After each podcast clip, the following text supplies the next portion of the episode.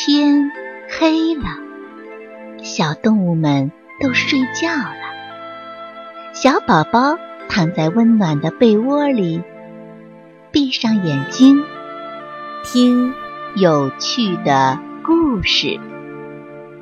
宝贝，晚安。大肚子蝈蝈。大肚子蝈蝈趴在蜗牛花上，叽叽地叫着。它在得意地欣赏着自己的大肚子。瞧，我这大肚子，谁比得了啊？这里面全都是智慧呢。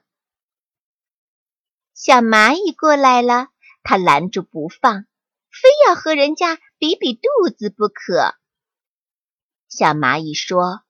我不比肚子，我还要劳动呢。大肚子蝈蝈并不介意，因为他已经看出来了，小蚂蚁的肚子没有它大，就得意地说：“哼，我就知道你不敢比。”大肚子蝈蝈一边啃着倭瓜花，一边喝着露水。它完全不用劳动就可以得到食物，所以它整天只知道炫耀自己的肚子。小蜜蜂过来了，它要和小蜜蜂比肚子。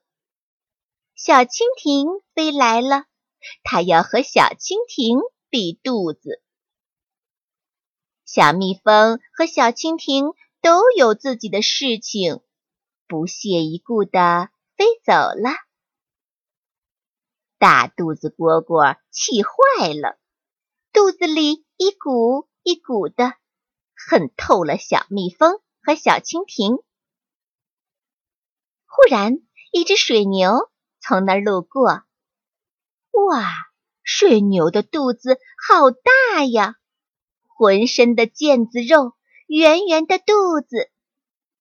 大肚子蝈蝈可没法比了，可大肚子蝈蝈天生比别人要强。水牛的肚子比它大，那怎么能行？大肚子蝈蝈要跟水牛比试比试。大肚子蝈蝈走到水牛的面前：“喂，大水牛，我要跟你比肚子。”水牛不屑一顾地看了看他。哦，我才不跟你比呢！大肚子蝈蝈说：“哼，你是不敢比了吧？”水牛说：“哎，好吧，比就比，怎么个比法呀？”大肚子蝈蝈说。我们来比比，看谁肚子里能够运更多的气。说着，他一口气一口气的往肚子里运气，要用气儿把肚子充实起来。那肚子果然一下一下的鼓了起来。大肚子蝈蝈的肚子已经好大好大了。他看了看大水牛。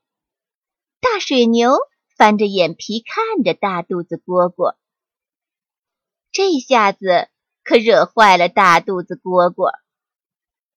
不行，还是没赶上大水牛的肚子，我要继续努力。于是，大肚子蝈蝈又继续吸气，一口一口，那肚子呀，像气球一样又圆又鼓了。突然，砰的一下，大肚子蝈蝈的肚子爆炸了，成了一个烂菜花。大水牛冷静地看着大肚子蝈蝈，无奈地摇摇头。大水牛很不理解，为什么大肚子蝈蝈要和它比肚子呢？还有更多有意义的事情可以去做呀。大水牛走了，大肚子蝈蝈的肚子撑破了，躺在那里直黑哟。后来还是小蚂蚁帮忙，一针一线的帮大肚子蝈蝈把肚子缝了起来。大肚子蝈蝈很惭愧，连连谢了小蚂蚁。从那以后，他再也不敢跟别人比肚子了。